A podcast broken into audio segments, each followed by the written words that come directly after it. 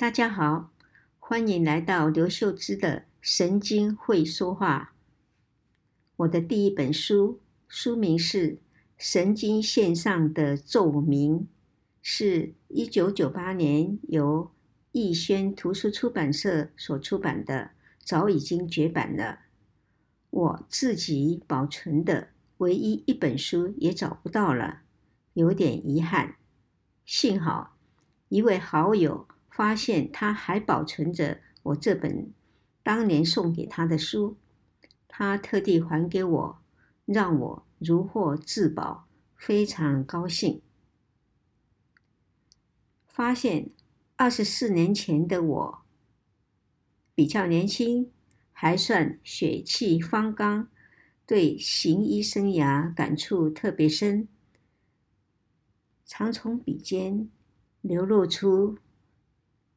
感情来，今天就想跟大家分享这本书中的第一篇文章，走得好。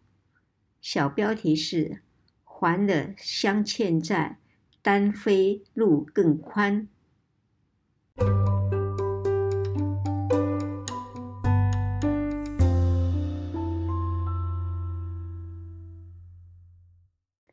有些人。今年照顾遭受慢性病拖磨的老伴，尽管心甘情愿，但长期下来已精疲力竭。老伴走了固然伤感，无债一身轻，岂不更自在呢？星期天一大早，我一身的休闲装，准备去爬天母公园的后山，在医院的围墙外面。与一位太太擦身而过，两人立即又回头相望。他看起来面熟，却想不起来是谁。正觉得有些尴尬，他说了：“刘大夫，我是张太太啊，我先生四年前走了。”啊，想起来了，张先生患有帕金森氏症，八年当中每个月。由他的太太陪着来门诊看病拿药，随着年纪增大，病况逐渐严重，从走着来、搀着来看病，变为坐轮椅来门诊，最后卧床在家，只靠太太每个月来拿药。怪不得觉得张太太很熟悉，犹记得最后一年。张先生并发心脏病及肺炎，进出医院几次，终于四年前去世了。为了就近照顾先生，张太太还在医院附近租了房子，自己累得几次虚脱，曾被送到急诊室呢。谈起过去先生的种种，张太太眼圈红了。然而，悲伤的张太太此时看来却是精神奕奕，一副刚运动回来的装扮，体态、神情都比四年前健康、年轻多了。对张先生纵有再多的不舍，如今单飞的张太太不必再负担另一半的病痛折磨，而过自己的日子，更坚强，也更无挂碍。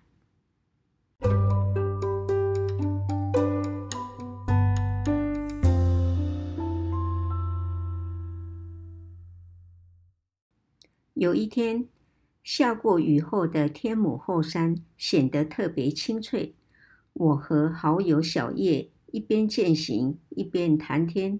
我问他：“你想活到几岁呢？”他一时说不上来，想了一下说：“至少在能走得动的时候就走吧。”几个月前，我去金门，有位九十岁的老太太。孤独地坐在四合院院子的小凳子上，我们与他聊天。临走道别说：“阿嬷，上天保佑，让你活到一百岁。”他听得很惊惶地，双手直摇，说：“不要，不要。”想一想也是，活到一百岁又有什么乐趣呢？时代改变，价值观不同，亲朋好友都走了，有谁可以聊天作伴呢？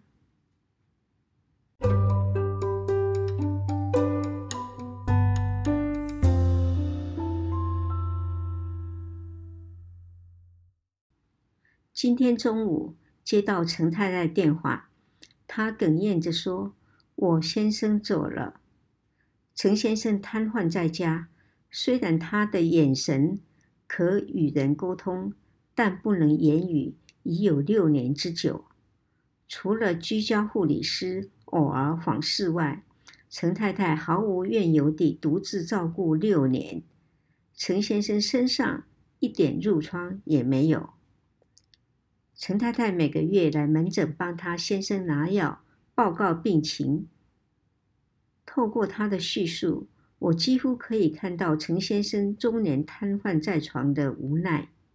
那天，陈太太帮他擦澡时，陈先生眼睛微微张开了一下，手脚颜色变得不太对劲，立刻叫救护车送到附近医院，就被宣布为无生命迹象了。这六年来的医药帮忙有限。全靠陈太太无比的爱心、耐心与认命。陈太太还不停地责怪自己，连先生什么时候走的都不知道，是否送医晚了点呢？我说，他走得好，他就是在您的怀抱中去世的，是个有福气的人呢。他最后看您的那一眼，就是在向你说谢谢。再见的，能够彼此相爱、相守、相照顾一生的伴侣是最幸福的。然而，当一方受慢性病折磨，而另一半因长期奉献而精疲力竭时，就成了世俗所谓的“相欠债”、“修欠债”。陈先生走得好，我衷心希望。经过一段时间的哀伤，还了债的陈太太能再出发，过自己充实的日子。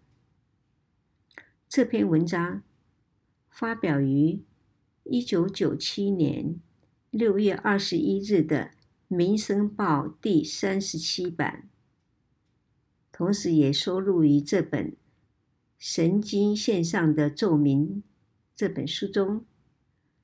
谢谢大家的收听我们下星期六再见。